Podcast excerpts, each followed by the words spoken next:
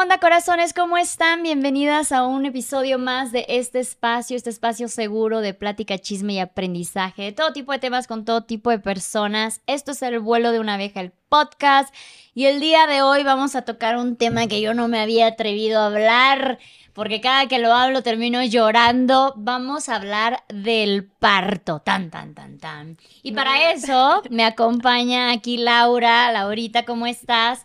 Eh, que también ha tenido muchas experiencias de diferentes formas de parto y nos vas a platicar de eso. Bienvenida. Muchas gracias, Luz. Estoy muy emocionada, muy feliz de tocar este tema, sobre todo que es un tema que ah, a mí me hubiera gustado escucharlo mucho más. No he tenido tantas experiencias, cálmatelo. Solamente dos, dos chiquitos, pero feliz de estar aquí, los gracias. Pero los tuviste de diferentes formas, ¿no? Los dos los tuve en agua. Ok. Fueron los dos en agua, uno en hospital y otro ya fue en casa. Y pues fueron partos muy bonitos para mí. Fue una qué experiencia. Lo siento, te lo vengo a restregar, Luz. Pero, pero son experiencias que, que para mí fueron muy bonitas y que justo este, cuando te decía, hay que hablar de este tema, Luz. O sea, quiero como quitar muchos, muchos tabús del tema porque siento que cuando hablamos de esto justo pasa esta rivalidad, ¿no? De yo tuve un buen parto y la otra yo no tuve un buen parto y todo se reduce al de si soy buena o no para parir. a mí eso como me rechoca esa frase, o sea, es algo que me molesta muchísimo porque es algo que llevamos intergeneracionalmente escuchando de cásate con la de las caderas anchas porque es buena para parir, ¿no? Sí. Y realmente el parto humanizado, que me gustaría que empezáramos con eso antes de que la gente se empiece a enojar o incendiar esto, o sea, el parto humanizado no tiene nada que ver de si yo elegí cesárea o parto vaginal, o si fue en agua, o si fue en mi casa o en hospital. El parto humanizado es el parto respetado. O sea, que no sufrimos violencia, o sea, imagínense que tenemos que decir que, que en un parto no tiene que haber violencia. Para ir sin sufrir violencia. Por, favor y que la mujer se convierta en el centro, en la protagonista, que nos dejen de tratar como si fuéramos una enferma que necesita de un doctor que la alivie y que el médico, partera o quien asiste el parto se convierta en esta persona que nos va a guiar, que va a velar por lo que nosotros queremos que suceda y que obviamente si en algún momento se detecta que hay algún problema, pues obviamente pueda él hacer lo que se tenga que hacer, pero realmente la mayoría de partos, estadísticamente hablando, nunca llegan a estas, estos grados de problemáticas. Entonces, en general, las mujeres ni siquiera es que sepamos parirlos. Vamos a parir porque es un proceso biológico que está ahí. Y eso a veces es lo más difícil que nosotros soltemos y digamos, voy a dejar que mi cuerpo haga lo que tenga que hacer. Yo, por ejemplo, soy tan controladora que a mí fue algo que me enseñó tanto el parto, aprender a, aquí hay cosas que no podemos controlar y tenemos que soltar. Pero justo, o sea, me gustaría que este episodio se centrara en que mucha de la violencia y muchos de los partos traumáticos que pudimos llegar a tener no fueron nuestra culpa, no fueron nuestra culpa, son la culpa de un sistema de salud fallido y no nomás en México y no nomás para las personas que son de escasos recursos, o sea, esto se vive genérico, es algo más bien social. Sí. El otro día eh, Joss hizo una como que un story de preguntas sobre la maternidad y todo eso, y alguien le preguntaba que qué opinaba de la gente que dice que porque no pariste vía vaginal, no pariste realmente o eres menos mujer, porque tu parto fue por cesárea. Me voló la cabeza, fue así de no, pues me chingo mi madre porque el mío fue cesárea de emergencia, no es que yo lo haya escogido así, pero sí es como que de, desde ahí empiezan de no. Y, y creo que yo en algún momento me tragué también la pastillita de no, yo lo mío va a ser sin anestesia y natural y yo lo voy a controlar porque yo puedo y yo todo por mi hija y todo eso. Entonces así como que me la creí un poco y claro que a mí se me vino encima el mundo cuando nada de eso fue así. Ahorita les voy a contar de mi parto. Nunca, nunca lo he contado completo porque siempre me quiero a llorar.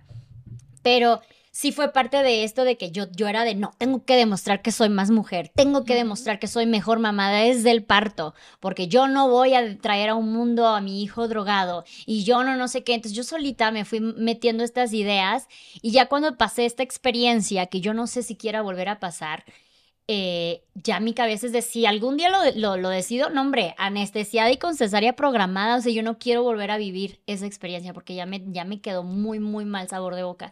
E incluso cada que me preguntan de, y volverías a tener otro, y volverías a tener otro hijo, y volverías a tener otro hijo, que es como que, güey, ¿cuál es la presión? Se me viene muchísimo un poco de, de todo este eh, eh, trauma post este desorden postraumático que me provocó mi parto.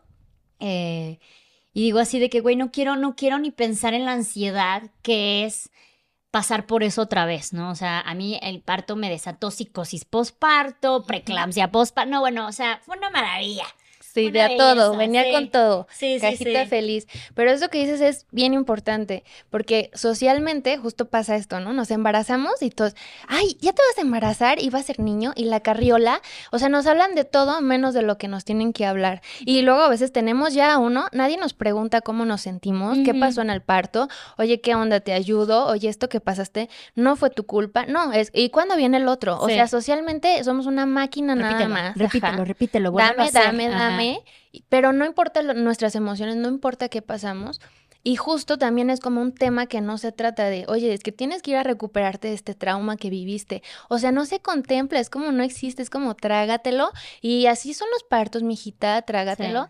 O sea, todo el tema de la violencia obstétrica, a mí me da escalofríos, Luz, haber escuchado tantos casos de mujeres que vivieron cosas terribles que, que, que de verdad se vuelve te das cuenta cómo estos médicos se vuelven psicópatas con licencia y para es un negocio. El parto es un negocio también. Completamente se monetiza. De repente puede parecer que, o sea, si tú ves cuánto cuesta un parto y cuánto cuesta una cesárea, ponle que a lo mejor te termine saliendo lo mismo. Pero la cosa es que en lo que sucede un parto respetado, en el tiempo que tú puedes durar dilatando, a lo mejor el médico ya has hecho tres cesáreas, ¿no? Entonces, claro, siempre es un negocio, siempre es este, esta cuestión de que no se invierte en esta salud pública para que una mujer pueda parir con lo que necesita. O sea, estas historias de mujeres que paren en, en, hospitales públicos donde hay otras seis mujeres, donde estás con la, el foco pollero, así como estamos aquí ahorita, así, abierta de piernas. Y, y, fíjate, Luz, a mí yo de repente cuando en mi familia dije que quería un parto en agua, o sea, fue una cosa tremenda. Tremenda porque yo quería implicarme en, en qué iba a sentir, en cómo iba a ser. Y yo era la hippie loca, ¿no? Y eso es algo que quiero así como que puntualizar aquí, que no porque paras en agua o tengas un parto respetado, eres una hippie o lo haces así con el chamán arriba haciéndote la sonaja. O sea, yo lo hice con un profesional completamente, con una ginecóloga. Porque también esto es bien importante. Hay partos respetados con ginecólogas y hay partos respetados también con parteras, pero podemos sufrir violencia con ambas. También una partera no nos garantiza.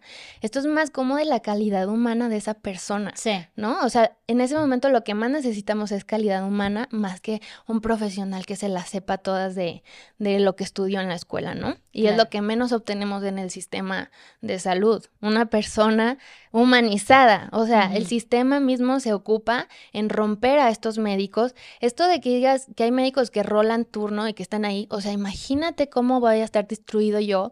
No dormí y aparte tengo que ser bien buena onda contigo porque estás pariendo y estás gritando. Sí, o sea, a veces ni siquiera es culpa de ellos que no logren eh, tener esa construcción. Por ejemplo, en mi caso, yo no tuve la oportunidad de que un mismo médico llevara todo mi proceso. A mí me rolaban y cada que iba a una cita era un médico diferente y luego era como que, pues, a ver qué suerte tienes al final y cuál de todos te toca, ¿no?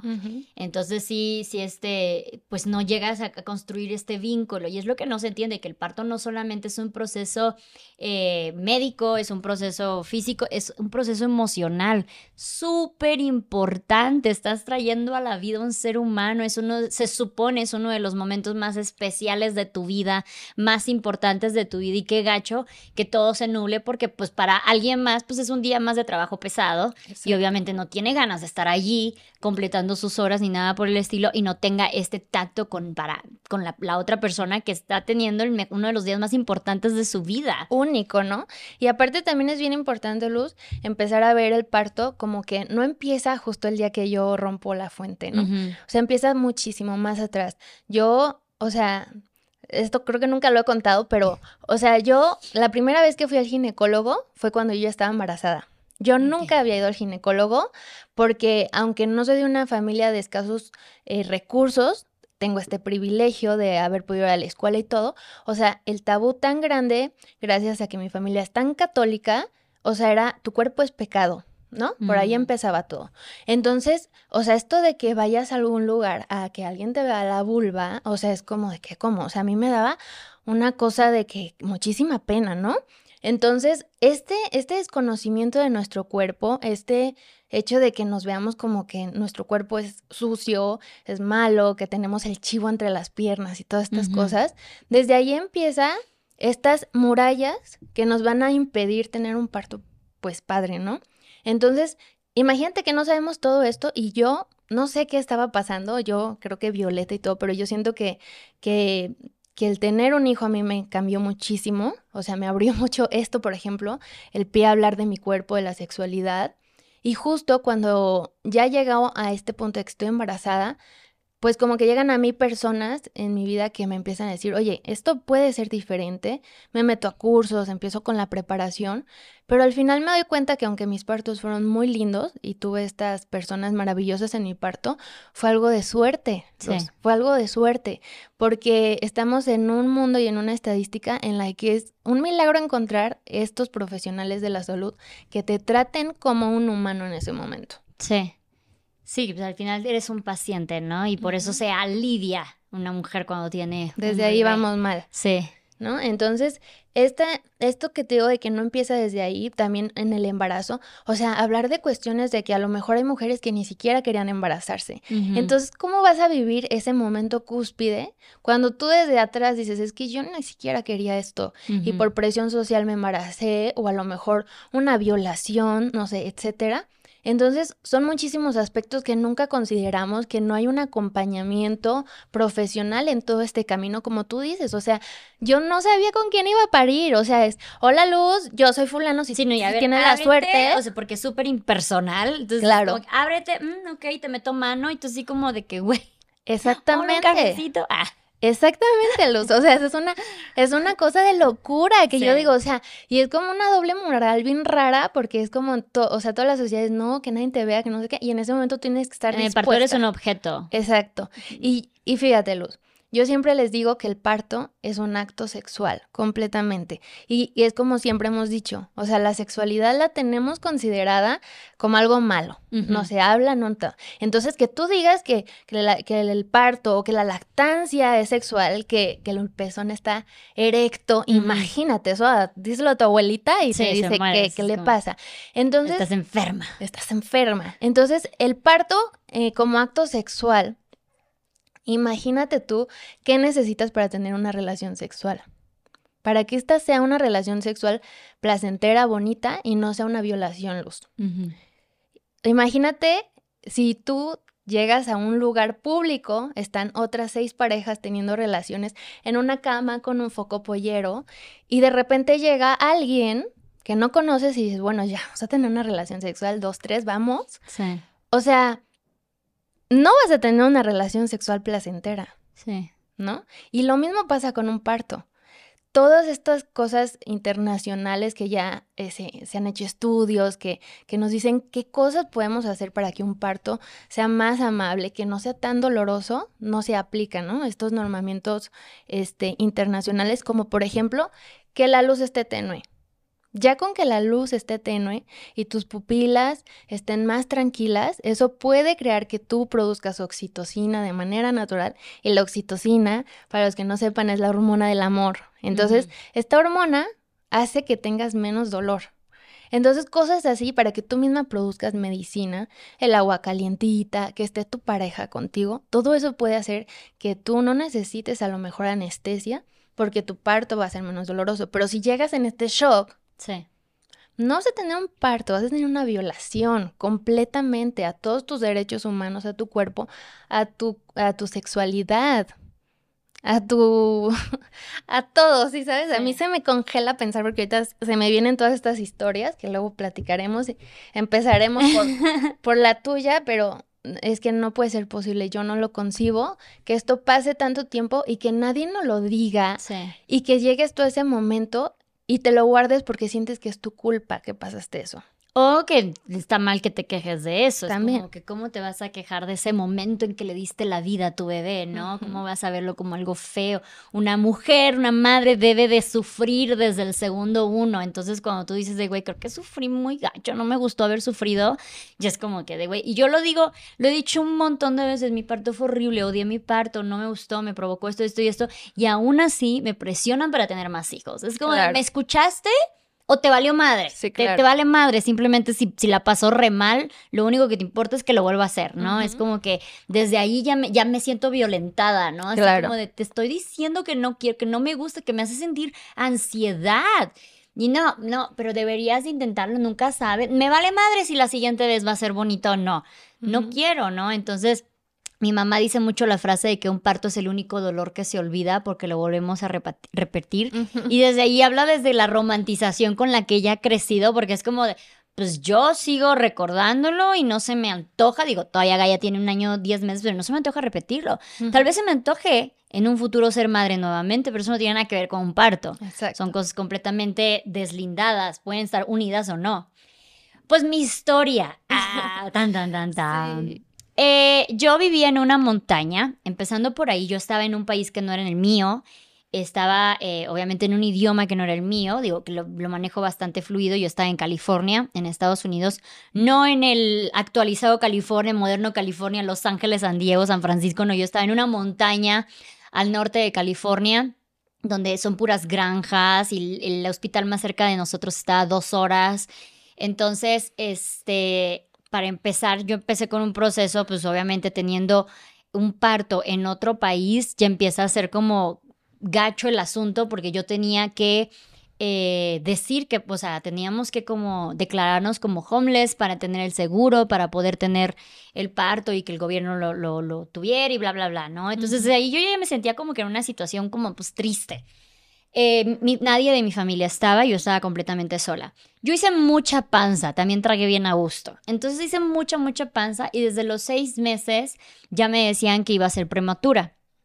Yo fui una bebé prematura, yo nací a los siete meses. Entonces como que yo me hice esa idea de va a ser prematura. Entonces a partir de los siete meses yo ya estaba lista y así en cualquier momento nace. Y de repente llego a la semana 40 y yo ya estaba de ¿dónde está? ¿Dónde chingados está? O sea, caminaba todos los días, saltaba, o sea, hacía todo lo que tenía que hacer para que, para que ya saliera una desesperación, porque venía eh, ya con dos meses de esperar, esperar, esperar y que no pasara nada. Entonces yo ya tenía demasiada ansiedad.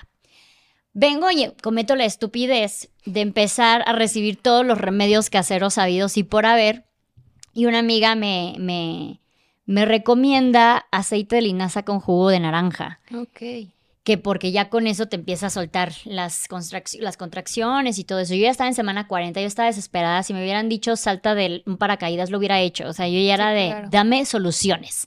Necesito que eso yo no puedo hablar, no puedo, no, porque digo, no puedo caminar, no puedo respirar, no puedo hacer nada. O sea, yo desde ahí yo ya estaba bastante incómoda. ¿no? Sí, mucha más ansiedad. por ah, mucha ansiedad, más por esta idea que me vinieron tirando todo el mundo, mi mamá, la, la, la, la abuela, paterna, todo el mundo, de va a ser, van a ser en cualquier momento, en cualquier momento, y el, y el momento no llegaba. Entonces yo ya tenía como mucha ansiedad de que estoy confiando en las que ya fueron mamás, Sí. todas me están diciendo que voy a tener el bebé antes y resulta que no. Entonces, igual desde allí estaría chido y como, como que no, no darle Nunca sabe, expectativas a una nueva madre, ¿no? Eh, vengo yo y pruebo el aceite de linaza con jugo de, de naranja y efectivamente 10 de la noche empiezan contracciones. Y es como que, ay, ya, em- ya empezó, ¿no? 10, 11 de la noche. Vengo y le digo al papá así como de que, oye, creo que ya tenemos tiempo, tú tranquis, voy a hacer el desayuno, en lo que nos vamos, algo de comer para irnos, pero fue de 0 a 100, o sea, yo me di una gran deshidratada, obviamente por el aceite de linaza, me dio diarrea, me dio todo, entonces ya iba yo deshidratada al embarazo, al parto. Tuvimos que bajar una montaña por dos horas en una van viejita, yo con contracciones. Entonces llegaban momentos que, por ejemplo, el papá era de que no sé qué hacer, paro, lo tenemos aquí o sigo, no sé qué idea es peor, ¿no? Sí, y yo así como de, güey, yo gritando, gritando, porque aparte también tiene muchísimo que ver tu umbral de dolor y todo lo demás. Y yo siento que soy una pussy para eso, no sé. No. Yo grité muchísimo. Yo grité muchísimo, Luz. Ent- digo, de por sí soy muy gritona para todo, soy muy escandalosa, entonces yo grité a todo lo que da. Eh, pasamos dos horas, yo gritando en la van, o sea, el perrito ya no sabía qué hacer, ya todos desesperados, llegamos y pues ya me acomodan, me llevan un cuarto, ya habíamos pedido que por favor nos hicieran eh, en una tina. Para esto yo quería un parto humanizado igual. Yo sí quería el chamán, la tribu, música, inciensos en la montaña y todo súper lindo o primer eh, golpe de realidad, no podíamos tener un embarazo, un, parto a más de una hora lejos de un hospital. Entonces, legalmente, ninguna partera podía hacer el trabajo de parto. Incluso consideramos hacerlo nosotros dos nada más, porque pues ya ya sabes de que tu cuerpo es natural. Naturalmente una sabe parir. O sea, es, un proceso que naturalmente pasa, como todos los animalitos saben qué hacer. Entonces yo así como que, pues yo creo que sí, naturalmente puedo también, ¿no? Y ya luego dijimos de no, neta, si pasa algo, sí, claro. si estuviéramos cerca de un hospital, pues podemos correr, pero no lo estamos. Entonces de ahí como que ya el choque, que tú empiezas a idealizar un tipo de parto y este, este parto no es como tú lo idealizaste, desde ahí como que ya empiezan como que los choques con esta experiencia. Llegamos al hospital a las 2 de la mañana, me parece. Eh, nos dan un cuarto, el, yo pido la tina, el cuarto tiene tina, yo veo la tina, estoy pidiendo la tina, y me dicen, te lo vamos a dar por 20 minutos. Entonces me ponen el agua, pero el agua ni siquiera me llega a la panza, el agua me llega a los pies, entonces tenía que estar como que agachadita para poder disfrutar del agua calientita porque eh, tu chingona quería sin anestesias ni nada por el estilo, entonces el agua caliente ayudaba bastante para poder pasar las contracciones. Me sacan del agua a los 20 minutos, ni siquiera como porque ya vas a parir, ¿no? Salte, ya. Y, y me toca una enfermera que me empieza a tratar horrible. O sea, la manera en que me veía cada que me enojaba, cada que me enojaba, cada que me quejaba, eh, su manera de hablarme, de mirarme, de, todo era así como de que ya te dije que no grites. Y yo así como de, güey, no lo puedo controlar, ¿sabes? Perdón. ¿No? Y este, entonces ya le digo así de, ¿sabes que Si me estoy sintiendo muy mal, dame algo. No la espidural todavía, sino dame alguna, alguna droga, lo que fuera en ese momento. Y así como que, bueno, está bien. Ya me pone una, pero en el momento que me la quitan, creo que duraba como, no sé, 30 minutos esa. Me la quitan, se me viene un dolor de putazo y yo empiezo a vomitar. O sea, me empiezo a vomitar en, pleno, en plena camilla. Y en eso ya eran como las 6, 7 de la mañana y llega la nueva enfermera en turno. Y esto fue como que lo que marcó toda mi experiencia. Llega la nueva enfermera en turno y viene la enfermera vieja y le dice, ay, bienvenida a mi pesadilla. En mi cara. No. En mi cara. Y yo así como de, ok, y todavía le digo a la nueva enfermera así de, hola, yo soy la pesadilla.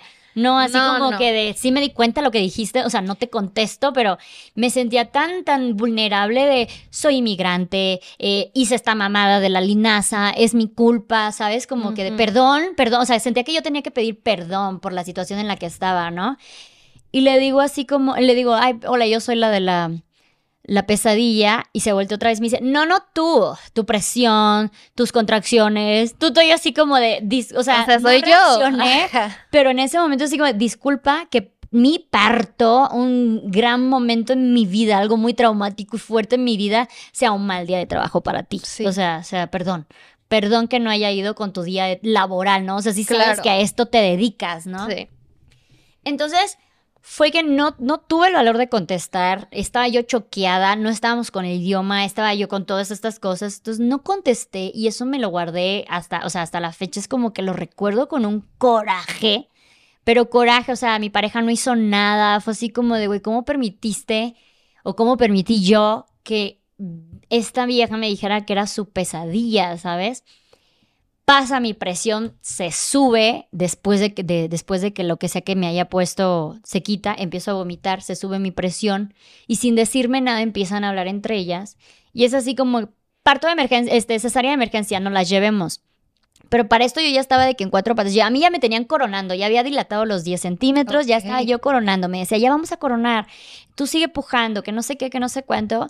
Yo ya estoy con el dolor sin anestesia, todo lo que da. Yo siempre le digo, a, bueno, le digo a Gaia, yo siempre digo que Gaia me costó los dos partos. este, ya estoy aquí todo y de repente me dicen, no, eh, vamos a llevarla al quirófano y me jalan con la camilla, yo en cuatro patas, o sea, ni siquiera me volvieron a acomodar, yo en cuatro patas me sacan por todo el hospital, yo paseando así por todo el hospital, güey, con todo el culo de fuera. No. Eh, y no me decían nada. Dejan a mi pareja afuera, o sea, me, me, me, separan por completo y no me decían nada. Yo les decía, ¿qué pasa? ¿Qué pasa? ¿Qué pasa? Y no me contestaban. Literal, era como si yo no hablara. Decía, está bien la bebé. Bueno, el bebé no sabíamos qué era. Está bien mi bebé. Eh, ¿qué, ¿qué, está pasando? ¿Qué está pasando? No. Y luego, a ver, tú que no sé qué, que no sé cuánto. O sea, completamente ignorada. Y era así de, ¿dónde está el papá? ¿Dónde está el papá? No, no, no sé qué, no sé qué. O sea, el papá llegó como una hora después.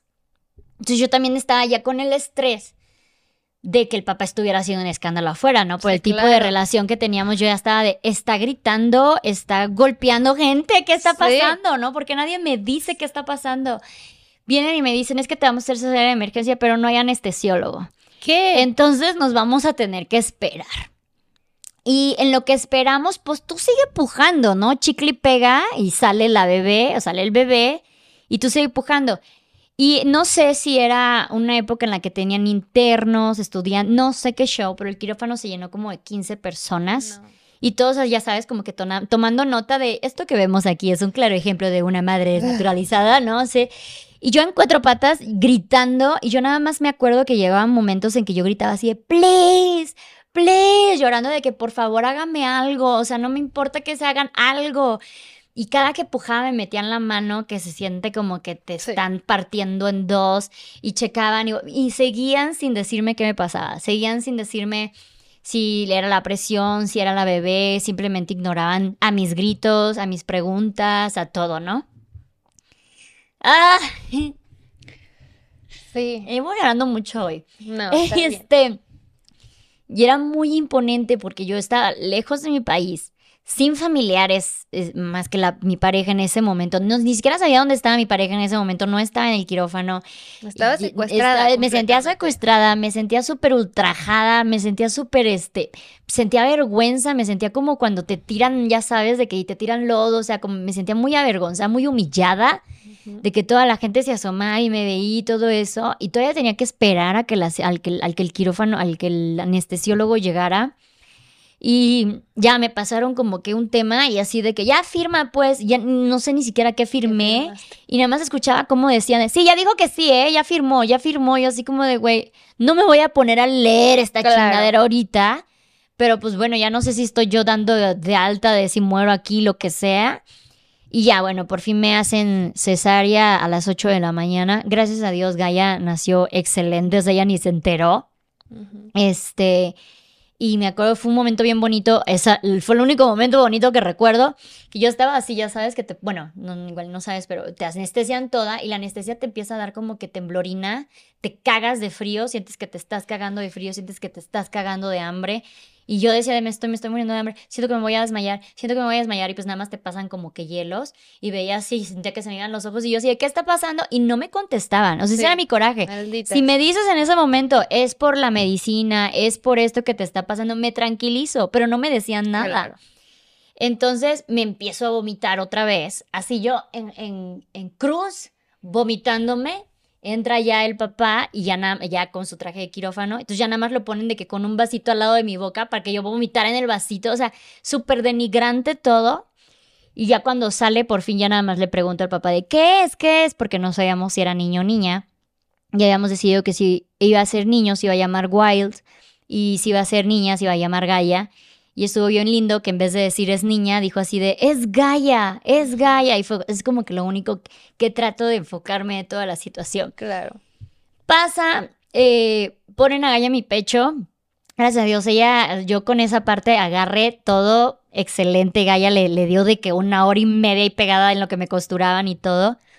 Me lleva y resulta que soy un sapo, pero una cosa impresionante. Yo le marqué a mi mamá, mi mamá, mi mamá de que se puso a llorar de verme, de que mis ojos así, de que era un sapo de verdad de la presión. Me dio preeclampsia posparto. Me internan cuatro días. Eh, y, me llevan, pues ya sabes eso de que te dicen, descansa, pero llegan los doctores cada media hora a tomarte todas tus pulsaciones y todo este pedo. Entonces yo era así de que, güey, estoy exhausta y constantemente me decían, es que si te sube la presión, puedes morir constante, pero que no se te suba, ¿eh? Porque si no mueres, te recuerdo. Entonces era así como de que, güey, qué pedo, ¿no? Y no me bajaba y no me bajaba. Y la manera en que lo manejaban, si era así como, entiendo el punto de quiero que, quieres que yo vea la, la, la, gravedad del asunto para que realmente le eche ganas, pero no mames, no tienes el tacto en lo absoluto. Y de no cómo te ayuda en nada que te diga las cosas así, No. absolutamente. Entonces, bueno, estoy cuatro, cuatro días internada, eh, rotando enfermeras cada dos segundos, llegando los de... pues yo, pues ya llegaban como que los estudiantes y me decían, te podemos checar, podemos ver si nosotros te podemos atender.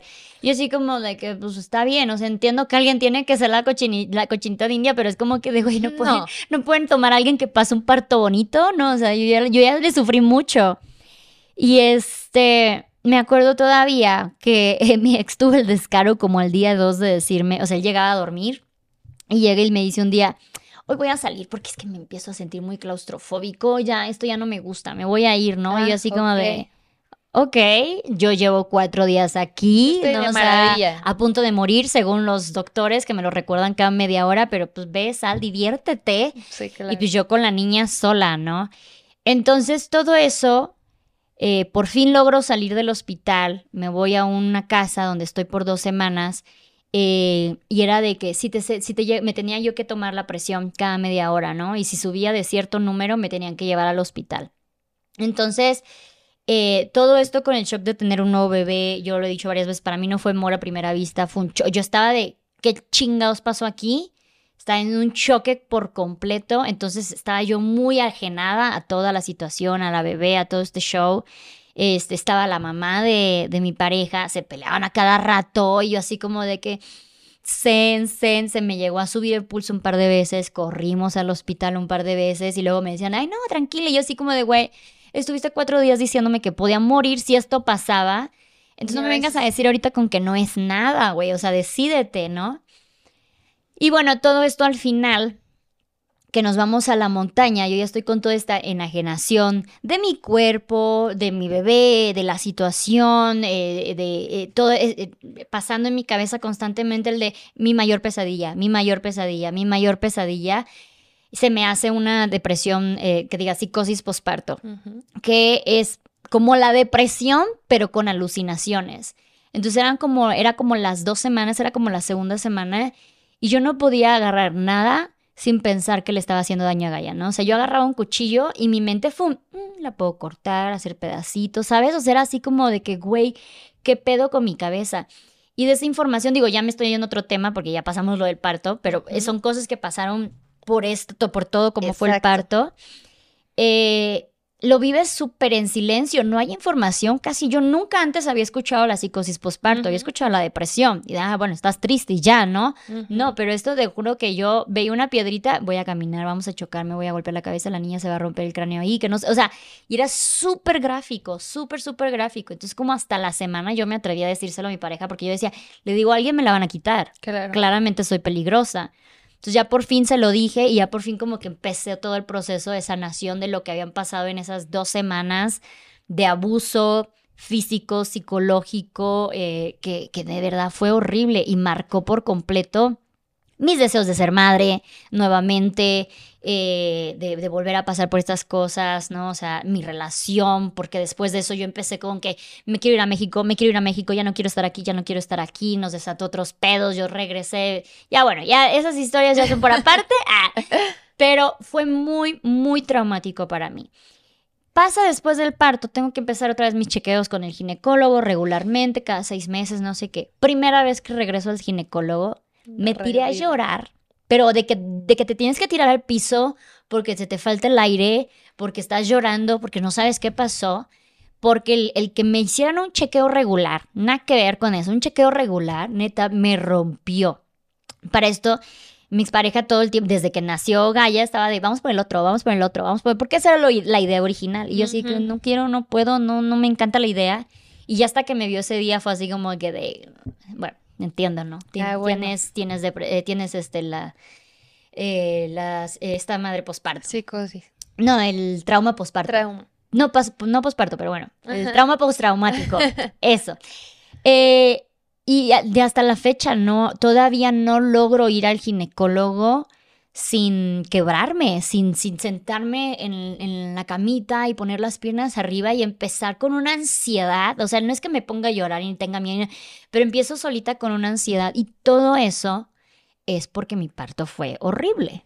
Porque te violaron prácticamente, Luz. Básicamente, es lo que te digo. sí. Y, y nadie en, lo en dice. público, ¿sabes? Fue así como, güey, chingos de gente. Y las personas que son las responsables de cuidarte en ese momento, de atenderte, Sí. tienen licencia para hacer eso. Imagínate, Luz. Sí, no, me sentí súper hu- humillada, súper ultrajada, o sea, no, no, no, fue, fue tan feo, fue tan gacho y por eso yo me las vivo diciéndole todo el tiempo, dejen de preguntar por los hijos porque ustedes no saben a qué memorias están llevando a esa mamá. La primera vez que logré hablar esto sin quebrarme, digo, todavía me quiebro, claramente, pero la primera vez fue porque hice un rap de un tren de Something About Me, algo sobre mí, y fue la única vez que logré como que contar la historia y dije, no quiero volver a tener otro parto, pero fue un rap cantado y más o menos todo este show eh, para que lo entiendan, porque de verdad para mí fue, fue algo súper difícil, súper traumático y no lo quiero volver a vivir. No me importa Claro. si la siguiente vez es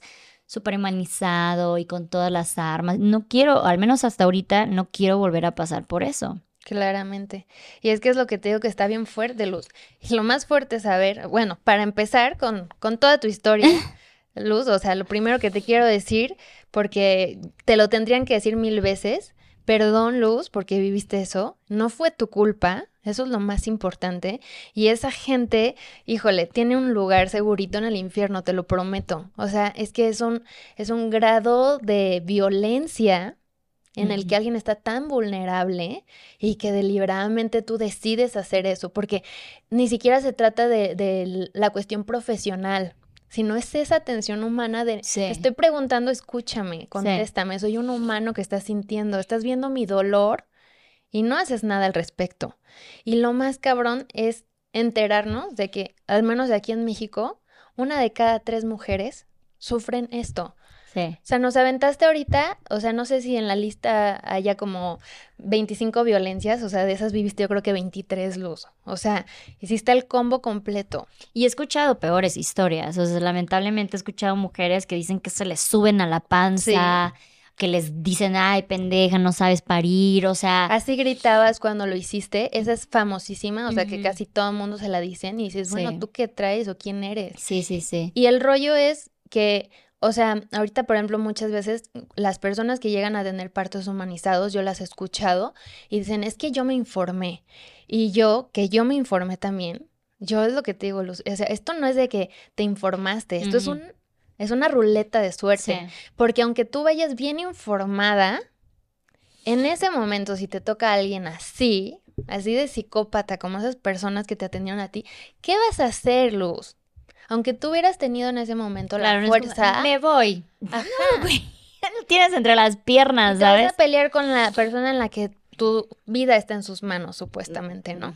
Y también hay un rollo de, de la paterna- paternalización del médico en ese momento a ti, a lo que entendí te tocaron como mujeres más eh, asistiéndote, pero aquí en México pues esa, era más habitual que hubieran estos hombres más que mujeres y es un rollo de que a muchas mujeres les llegan en ese momento y les dicen eso va a ser cesárea, no les dan explicación de nada y es un rollo de yo te estoy cuidando, te estoy Sí. diciendo que es lo mejor para ti y tú dices pues claro, yo no soy una especialista en esto, no entiendo el monitor, no sé qué demonios está pasando, confío en ti, pero confiamos en personas que realmente no están viendo por nosotros, que solo quieren irse más rápido, que no quieren estar ahí perdiendo el tiempo.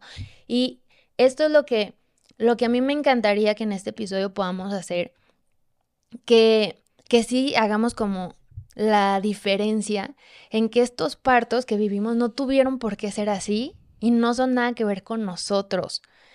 Y que si nos tenemos que informar es tristemente para defendernos de esta violencia que no debería ser así. Ahorita está esto pues en, en apogeo, los partos humanizados, pero dices, no manches, o sea, ¿por qué tiene que existir alguien Sí. que brinda un servicio humanizado? ¿Por qué no todos son humanizados?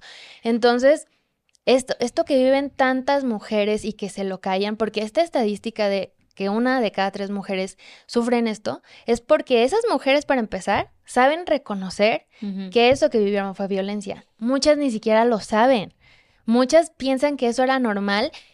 Yo tengo amigas también todavía que después de yo haberles contado todo esto, sacaron a sus hijos con forceps todavía y me dicen, es que el médico hizo todo lo que pudo, salvó a mi hijo, Mm. ¿sabes? Porque así nos la plantean, que ellos nos Sí. salvaron y no nos dicen que nos violentaron, que nos hicieron algo atroz y que nos queda esto que tú dices que te pasó y que eso también es algo que ya está también comprobado científicamente, cómo esto puede afectar la relación con nuestros hijos nos puede marcar de tal forma que nosotros precisamente sea eso. Yo no siento amor por ti cuando te veo porque tengo un shock y asocio eso contigo porque fue en el momento en el que naciste. Sí. Y también tu hijo puede al final sí terminar sintiendo todas esas emociones. Entonces, esto también es algo que deberemos de meter en una materia de, tengo que ir con alguien a que me ayude a sanar esto Esto que sucedió. No es algo que nada más de, bueno, ya suéltalo, Luz, llora y hasta que lo puedas contar sin llorar. Es que es algo muy fuerte. Si a nosotros nos hubieran violado, literal,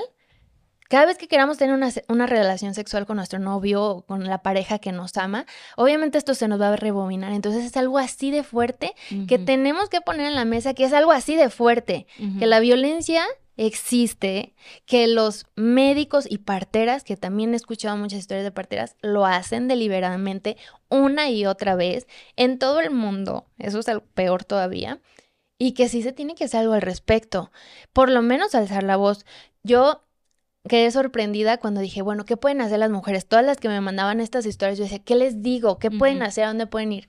Pues esto no está ni siquiera en el Código Penal. Esto no es La violencia la obstétrica. violencia obstétrica como tal. O sea, tú no puedes meter a la cárcel porque te hizo todo esto que te hicieron a ti, ¿no? Ya si alguien muere en el parto, si ahí sí puede haber este un rollo de homicidio culposo, pero mientras que no llegue a ese punto, no. Tú tienes que ir a derechos humanos, Luz, tienes que platicarles tu historia y ellos van a analizar si lo que te pasó fue violencia. Imagínate ese rollo. Entonces yo decía, no puede ser posible. Y si es esto cierto, lo que te pasó para ellos, lo que les hacen es una amonestación administrativa, o sea, Ujú. dinero o suspenderlos. Y a mí me encantó encontrar, para mí es como lo más alentador que hasta ahorita he visto, que son estos grupos en Facebook donde las mujeres han empezado a hablar de, de lo que les pasa. Y entonces yo, a lo mejor si estoy embarazada, me meto a ese grupo y digo, oye, yo tengo esta ginecóloga o voy aquí a este lugar. ¿Qué onda? ¿Alguien ha parido con ella, con él? ¿Cómo ¿Sabes qué grupos son? No me sé nombres en concreto, pero en cada, en cada estado ya hay grupos así. Búsquenlos de parto humanizado, parto eh, respetado, parteras. De, de- hay de muchos temas diferentes.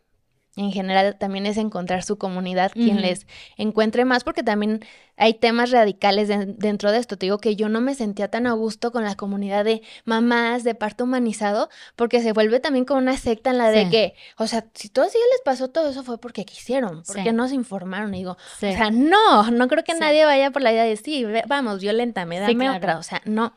Entonces, este, sí hay como que buscar, prometo darte varios, porque tengo varios en los que yo incluso estoy, que no me acuerdo el nombre, prometo ahí en las redes luego dejarles uno, pero eso me gusta mucho de que al menos, pues si legalmente no se pueden hacer cosas, uno socialmente se empodere y decir, a mí me han pasado todas estas cosas, les diferentes experiencias y ahí tú puedes eh, realmente evaluar y decir, bueno, porque pasa mucho que vas con un médico que te dice, yo doy parto humanizado y el bonito no sabe ni qué es un parto humanizado. Nada más es la moda. Nada más es la moda. Y entonces esto es lo que yo sí les recomiendo muchísimo si están embarazadas.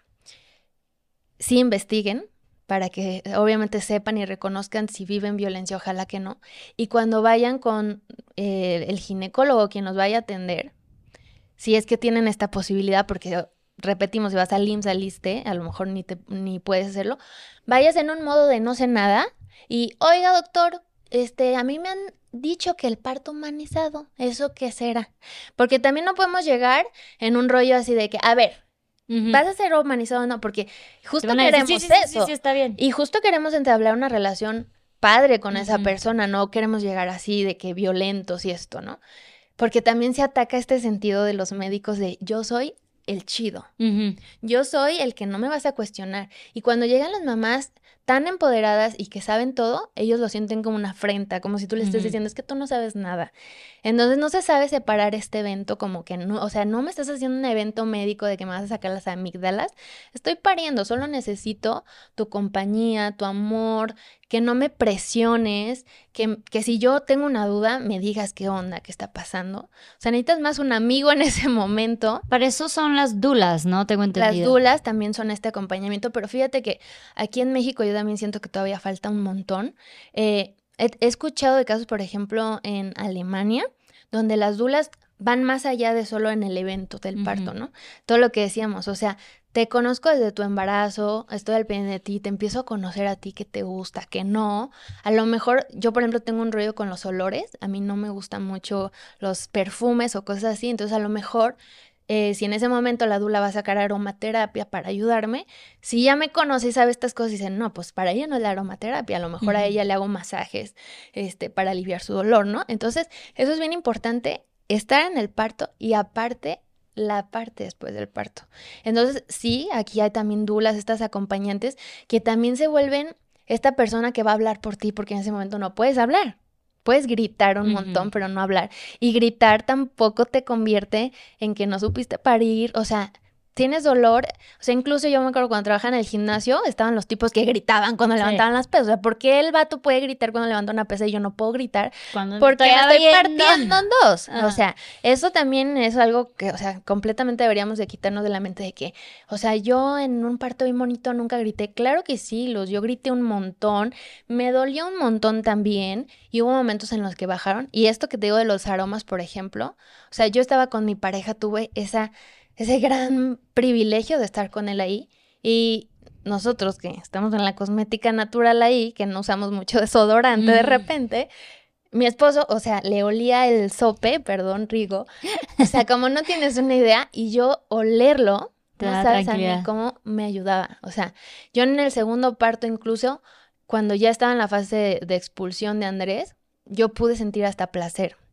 Antes también sentí dolor y un chingo, pero se pueden sentir un chingo de facetas y cosas si te dejan. Si te dejan, si hacen toda una atmósfera que te permita ser tú y no que tengas que estar al pendiente, ¿qué está pasando? ¿Dónde está fulano? ¿Por qué me llevan así? ¿Por qué entro al hospital y me rasuran y me hacen un, un edema? O sea, todas esas cosas dices, desde que llegaste, te cierras automáticamente. O sea, yo imagino, o sea, en estos casos de violaciones de mujeres, cuando viene algún peligro, tú te cierras. Entonces, no pares porque te cierras, tu cuerpo se protege.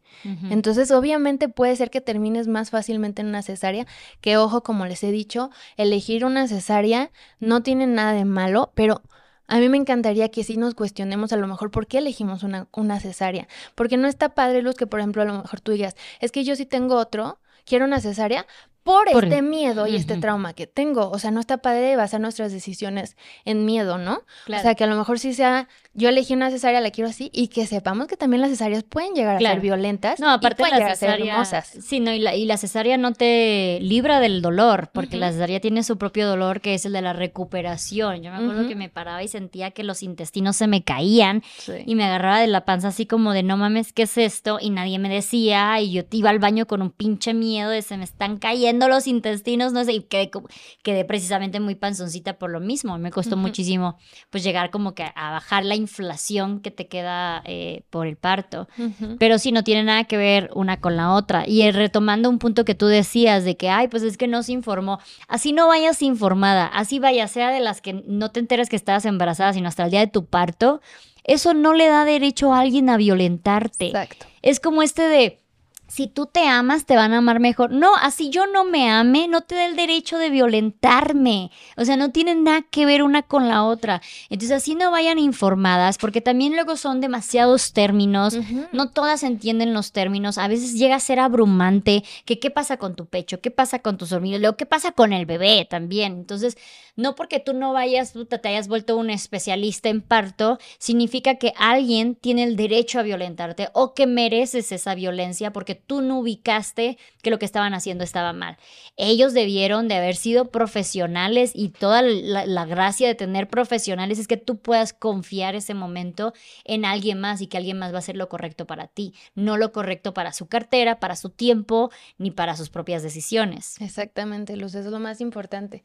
La, la prioridad de todo, que ahorita realmente hay una frase que a mí se me hace tan poderosa, que es, si quieres cambiar el mundo, tienes que cambiar la forma de nacer. O sea, imagínate todos estos seres humanos naciendo a través de la violencia y las mujeres siendo sometidas a través de la violencia, ¿no? O sea, de por sí nuestra vida todo el tiempo hemos sido violentadas y en ese momento también. Y lo que tú has dicho que a mí siempre me ha rebotado en ciertos videos que dices de cómo nos fallaron y fueron unas hipócritas a veces nuestras mamás. O sea, yo hasta que ya viví el parto y ya estaba informada, volví a escuchar de repente estas historias de mis tías y mis mamás que decían que habían tenido un parto maravilloso y contaban estas cosas de se me subieron a la panza, de todo y dices, o sea, ¿cómo? ¿Y por qué no me dijiste que viviste eso para yo haberlo investigado, para yo saber que podía tratar de pensar que podía tener una cosa que no fuera igual?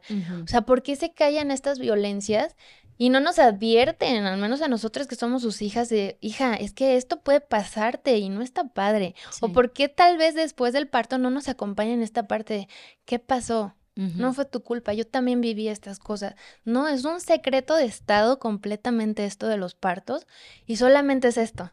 ¿Cuándo viene el otro? ¿Cuándo viene el otro? Es que yo quiero nietos, esto y no hay la implicación de lo real, de lo que, que tú puedes perder a tu hija ahí o a tu nieta. Es un momento tan importante y que para mí, no sé, no se le da el valor y la fuerza que debería. Yo siento que igual va un poco de la creencia de que una madre debe de aguantar todo por sus hijos, ¿no? Entonces, como que lo que sea que te haya pasado, aquí lo importante es que diste vida.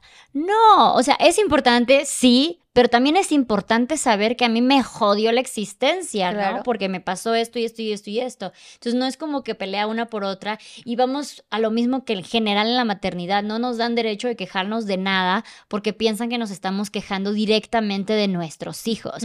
Y eso es como que bien cansado, güey. Yo quiero decir que yo odié parir. Yo quiero decir que no quiero volver a pasar por eso, porque pasé violencia obstetra, porque para mí fue muy fuerte retomar la confianza en mi cuerpo, porque me dio lo X o Y.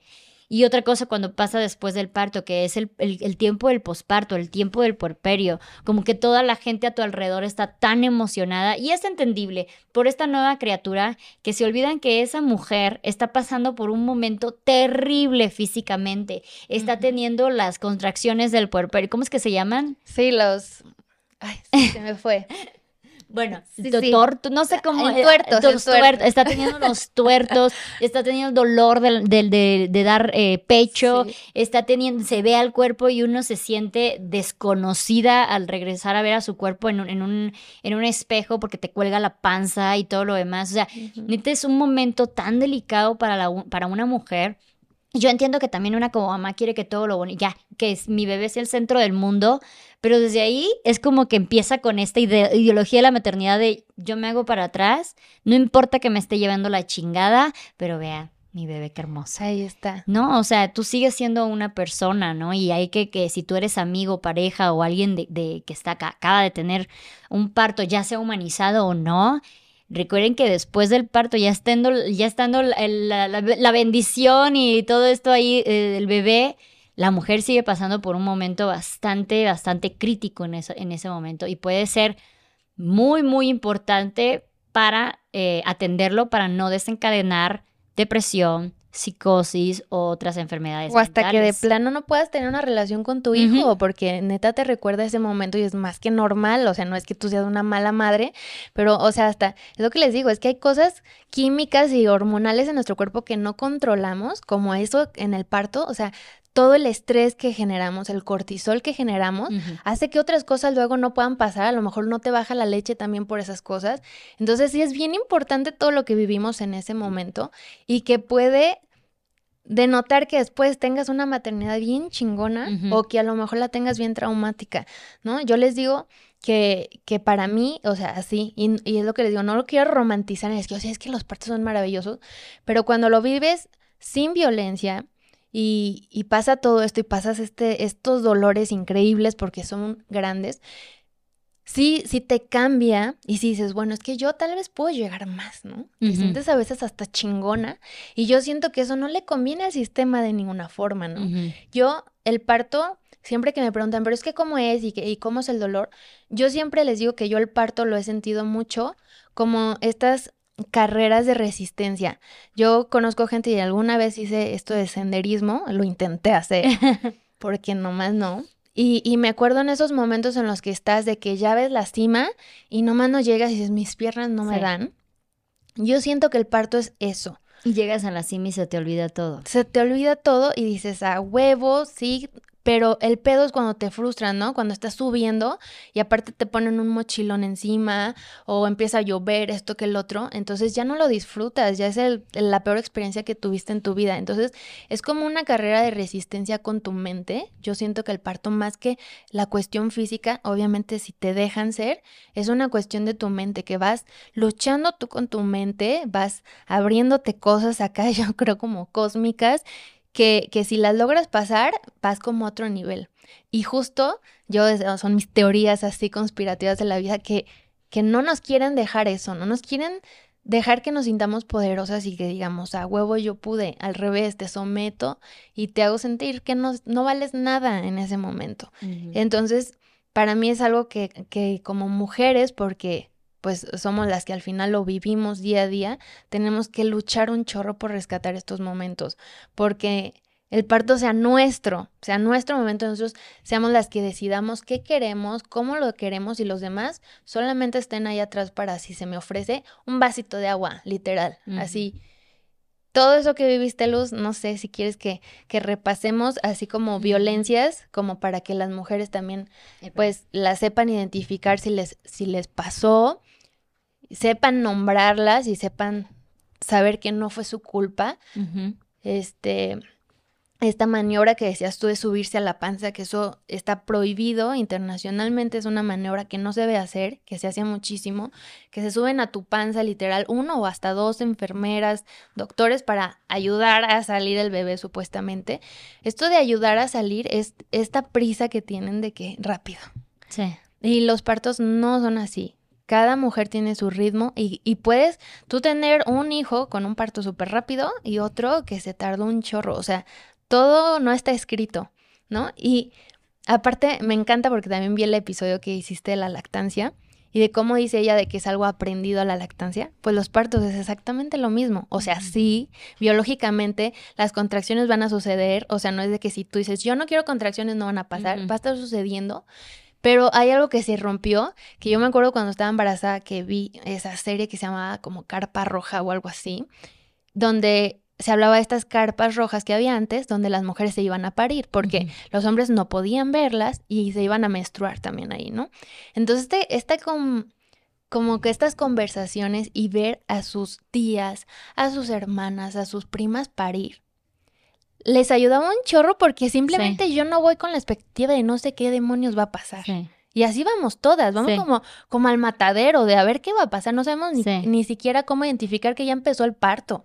Algo tan sencillo es, por ejemplo, yo he visto en películas, que es la única, el único lugar donde he visto partos, y están acostadas y sale el bebé en dos segundos, ¿no? Cuando a mí me ponen de perrito, yo me quedé, ¿qué está pasando aquí? O sea, eh, desde las, de las diferentes posiciones, que hay posiciones que incluso que son mucho más favorables, como estar en sentadillas, cosillas así. O sea, eso es porque no tenemos esa costumbre. Y creo que también hubo un boom de la cesárea, cuando se empieza a dar la cesárea, recuerden, todo esto de los partos en hospitales tendrá 100 años, ni siquiera tanto. No, nuevísimo. Se da el boom de la cesárea, entonces lo mismo que pasó con la fórmula, se vuelve un negocio y es cesárea, cesárea, cesárea, cesárea, todo mundo. Entonces la gente dejó de poner en la conversación un parto natural, ¿no? Entonces la gente dejó de tener partos naturales, entonces dejaron de haber experiencias o historias de partos naturales y por eso una que quiere volver a hacer parto natural pues no tiene ni puta idea de lo que puede pasar. Y ni los médicos, porque ni los viven, no saben qué es eso. Y ahorita dijiste dos cosas que así. La primera es lo de Hollywood. O sea, eso es algo súper importante, ¿no? El miedo que nos meten ya desde ahí. Ver a la mujer pariendo, así partiéndose en dos. O sea, eso lo empiezas a ver y es el único referente que tienes de lo que va a pasar. Obviamente vas ya con un friego de miedo. Y el miedo, lo que te decía del cortisol, o sea, estas hormonas que está generando tu cuerpo, vas ya de, de, contra de que no se va a abrir tu cuerpo para parir. O sea, entonces yo voy ya con todas mis imágenes de Hollywood así aterrorizándome que va a ser algo horrible. Me ponen esta situación de que la mujer tiene que estar con los pies inmóviles arriba. O sea, qué tremendo pavor me da pensar eso, que vas a estar, incluso unas que las amarran para que no se muevan. Entonces dices, o sea, es que... Eh, ah, ¿Sabes? Bueno, perdón, eh, quería, quería poner un punto cuando dijiste de que... Eh, minimizan el parto. Siento que es hasta algo misógino porque claramente el parto es algo que solamente pueden hacer las mujeres. Eh, parir, dar a luz, solamente lo pueden hacer las mujeres. Es algo, no, vital, literal. Y entonces como que la manera en que lo tratan es como, no es tan importante, ¿eh? o sea, nada más paristilla, no es como que la gran cosa, ¿no? Entonces todo este sistema de equidad de género, pues realmente da igual, porque yo siempre digo, es que no importa si da millones de dólares el hombre y provee todo, no pare. Exacto. Entonces, como no saben realmente lo que es pasar un parto y no ven el valor que es pasar un parto, pues es como de que, pues tú como mujer no estás aportando nada de la relación, ¿sabes? Y yo di tres pesos, tómala. Y mi mamá dio de... 15 hijos. Ajá. O sea, lo minimizan así de, o sea, para eso sirven las mujeres. O sea, desde ahí. es como que la gran cosa, ¿no? Entonces es como de, güey, así yo no trabaje el día de mañana, a partir del día de mañana, tú no pariste, yo sí. Y, aunque se escucha muy de, pues yo te parí y todo eso, es verdad. Es un proceso súper importante desde el embarazo, desde, o sea, todo lo que tenga que ver con mantener, traer y mantener a un niño en vida, ¿no? Pero no, bueno. Yo quiero que nos cuentes para no irnos tan trágico el asunto un poco de tus partos, que tus partos sí fueron humanizados, que a pesar de, y esto me gusta, que tú aclaras muchísimo, que sí sentiste dolor. Un parto humanizado no significa que no vas a sentir nada. Sí sentiste dolor, pero aún así fue una experiencia grata. Sí, yo te digo que para mí fue muchísima suerte. Eh, o sea, la esposa de mi primo, ella era Dula y justo también era asesora de lactancia, que, que, son dos personas que yo creo que deberían de estar, o sea, de sí porque sí ahí. La asesora de lactancia desde que nace tu bebé debería estar ahí.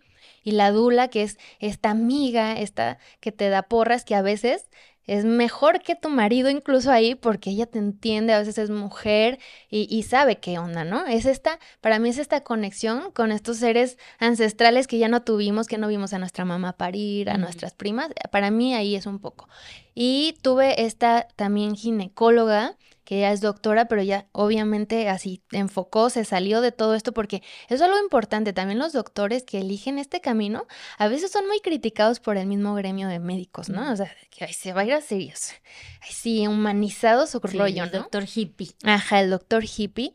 Y, y Tuvimos nuestras consultas, desde un principio empezamos a hacer estos lazos. Ellas dos ya forman parte de mi familia completamente y, estas citas siempre eran así. ¿Qué dudas tienes? ¿Cómo te sientes? ¿Esto es normal? ¿Esto no es normal?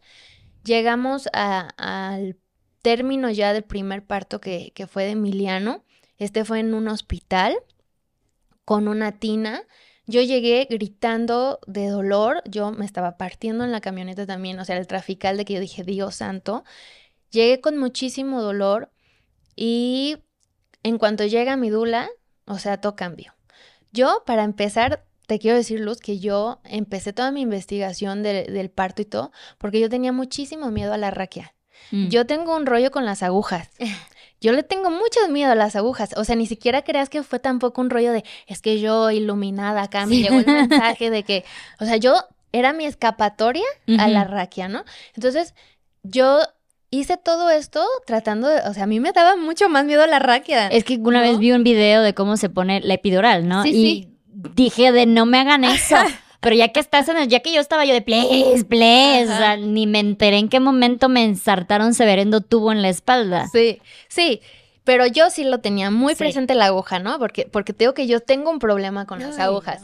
Acordarme me da dolor en la espaldita. Entonces llega la dula, llega ella y es una cosa, o sea, de techo porras, tú vas a poder, te empiezo a masajear aquí la espalda, el coxis. Entonces en cada contracción, ese masaje me ayudaba muchísimo. O sea, no es de que se te quite el dolor, pero te lo baja un chingo. El agua caliente también súper relajado, tener a tu pareja, masajitos.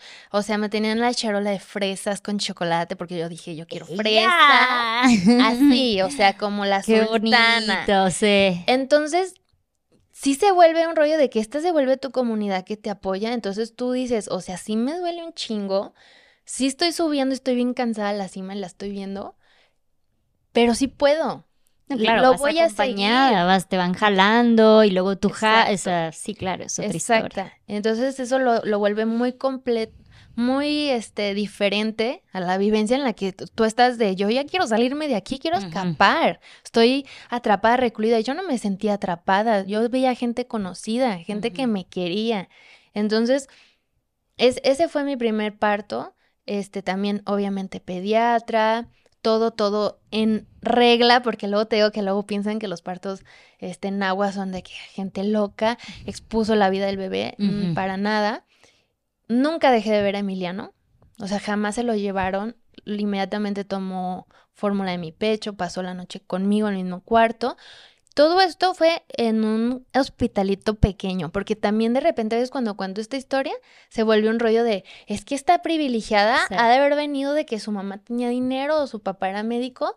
Nosotros hicimos muchos sacrificios este, para juntar porque juntamos el dinero, nos preparamos, no teníamos un seguro médico de nada y hicimos sacrificios porque elegimos que ese momento era más especial que otros, ¿no? Como por ejemplo no nos compramos un coche y anduvimos en uno de así muy viejito que se le salía hasta la palanca.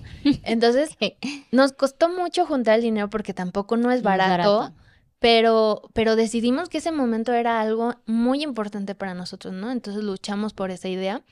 Y mi segundo parto, en ese tuve chorronales de problemas con la lactancia, que ese es un punto también bien padre, Luz, que, que no porque no hayas tenido un parto como tú lo esperabas, quiere decir que ya, ahí ya se acabó la maternidad, ahí te volviste, o sea, agárrate, mija, porque vienen un chingo de cosas más en las que puedes mejorar o puedes cagarla igual, o sea, la, la, maternidad son un friego de cosas más que solamente esos momentos, pero el parto como tal es eso, que tú no te sientas violentada y que no tengas esta psicosis después en la que estás luchando porque te violentaron a millones, ¿no?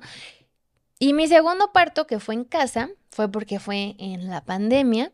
Entonces, en ese momento, justo mi ginecóloga, que ya me conocía, que ya, o sea, teníamos una relación más cercana, que ya habíamos vivido un parto, en ese momento meterte en un hospital con todo el rollo del COVID, o sea, si todo iba bien en todas tus consultas, pues era una opción viable también para ir en casa. Entonces parí en casa, que para mí fue todavía más bonito porque es un lugar más íntimo, tu lugar seguro, acompañadas de estas personas igual. Había un plan este, de emergencia, obviamente, el hospital me quedaba cinco minutos, o sea, todo estaba previsto, tampoco es lo que les digo de que a veces cuenta uno esta historia y dicen, eso está todo piensa que es como negligente, ¿no? Súper negligente.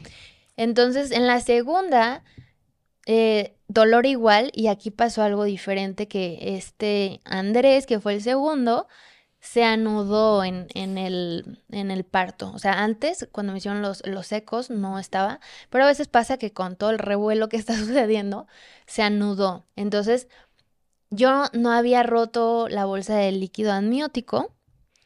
Entonces yo ya sentía, porque ya había vivido un parto también, entonces yo ya sabía como que yo ya estaba llegando a ese momento donde ya, ya tiene que salir el aro de fuego que que cuando mi esposo me dice cualquier cosa así como de que me desvelé mucho, yo así de aro de fuego. cuando, cuando venzas esto, me hablan de algo, ¿no? Y, y, yo sentía que era ese momento y no salía y, y también era un, dolor y una desesperación de que yo decía, ¿qué está pasando?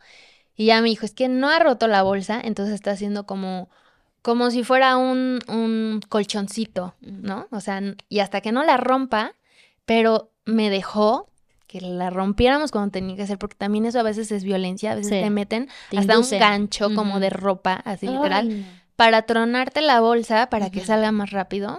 Ojo con eso, si alguien se lo han hecho.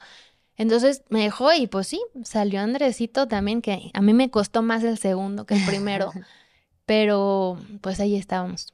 Historias de éxito. Historias de éxito. Así es. Y que, y que lo quiero se los quiero contar y se los contaba en mis redes yo a las chicas porque quiero que vean que puede ser distinto y que eso que vivieron no debería de ser la norma, no debería ser normal Y que lo peor de todo es que aparte de que lo vivimos, lo sentimos como que es nuestra culpa. Sí. Y eso no es cierto. Yo tuve esta experiencia por suerte. Siempre se los voy a decir, lo voy a agradecer al universo entero y se lo voy a agradecer a mi ginecóloga que la quiero tanto y a mi dula, pero fue suerte que ellas estuvieran en mi camino porque muchas, inclusive las más cercanas a mí, a veces pasa eso también, Luz.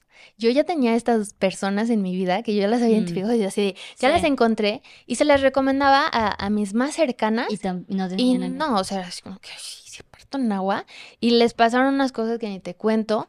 Entonces, no sé si es tanto el rollo social que a veces también como que nos negamos a esta parte de, de sí lo puedo hacer diferente y me voy a salir del sistema, porque el sistema no está padre, ¿no? Porque me- el sistema me está deparando que esto es lo que voy a vivir y no sé, socialmente nos critican. Esto hace ratito lo dijiste y también es un punto que quería decirte. Esto de parir así, también nos lo han metido como en un rollo de eso es animalado. Eso no es para personas ya de alta alcurnia, ¿no? Sí. Y la cesárea sí. Y esto pasa con la leche también. O sea, si estás pariendo, si estás amamantando, o sea, te dicen palabras des- despectivas. A mí, en, en mi familia me llegaron a decir así de que eso es de inditas, te lo prometo. O sea, porque las ven en la calle así. Sí. Y yo por eso, desde eso así me trenzo, porque yo digo, es que no parezco india, yo soy una india. Sí. Porque yo vengo de las Indias y Sí. tú también, abuelita, sí, ¿no? Este, y, y ojalá trajéramos más de eso. Si te vas a la historia de la medicina, Luz, las mujeres que llegaban de España aquí con la colonización sufrían más muertes fetales que las mismas mujeres indígenas. En los aztecas, o sea, hay tanta información de las parteras, nosotras éramos ricas en esta información. Sí. Y nos despojaron de esto, nos despojaron de poder parir. Nos colonizaron Sí. mediante la violación literal. Entonces esto tiene un trasfondo súper cabrón potente desde atrás de todo lo que nos han arrebatado. Qué loco. Bueno, pues este, está muy interesante y ustedes nos estarán compartiendo sus historias de parto, sean buenas, sean malas, porque así hay muchas mamis que luego me dicen, estoy a punto de dar a luz, tengo mucho miedo, no sé qué va a pasar y seguramente estas historias tanto las pueden preparar eh, para cualquier cosa, tanto las pueden aliviar a saber que no todo es malo. Así que vayan compartiendo tanto las buenas como las malas. Gracias a ti, Laura, por haber No, este, compartido con, con nosotras. Esto es tan importante y recuerden que no importa si es cesárea, no importa si es natural, no importa si es en tu casa, en el agua o si es en un hospital, no mereces recibir violencia médica obstetra. Entonces, eh, es muy, muy importante que investiguemos un poco al respecto. Aún así, en el momento te choqué. Yo, claro que lo investigué, claro que iba ya con todas las herramientas y en el momento, pues estás en shock, no Y haces estás nada. vulnerable. Entonces, es- eres y no vulnerable. puedes hacer muchas veces Exacto, nada. no es como que me iba a poner a pelear con la enfermera y ni, ni con los doctores ni nada por el estilo, pero bueno. Gracias, gracias por venir, compartir eh, y platicar y darme esta tranquilidad y dejarme ahora sí que contar mi historia por fin completa. Y muchas gracias. Ah, nada más recuérdanos, perdón, eh, cómo te encontramos en las redes. Sí, yo no hago nada parecido a lo del parto, o sea, justo no soy profesional en esta área, pero es justo lo que también les quiero decir, de que nosotras por ser mamás ya tenemos derecho a hablar de este tema. Claro. No necesitamos ser profesionales, aunque nos dicen esto, ¿no? Sí. Como si no estudiaste tú, porque por ser mamá y parir ya tienes todo el derecho a hablar de esto.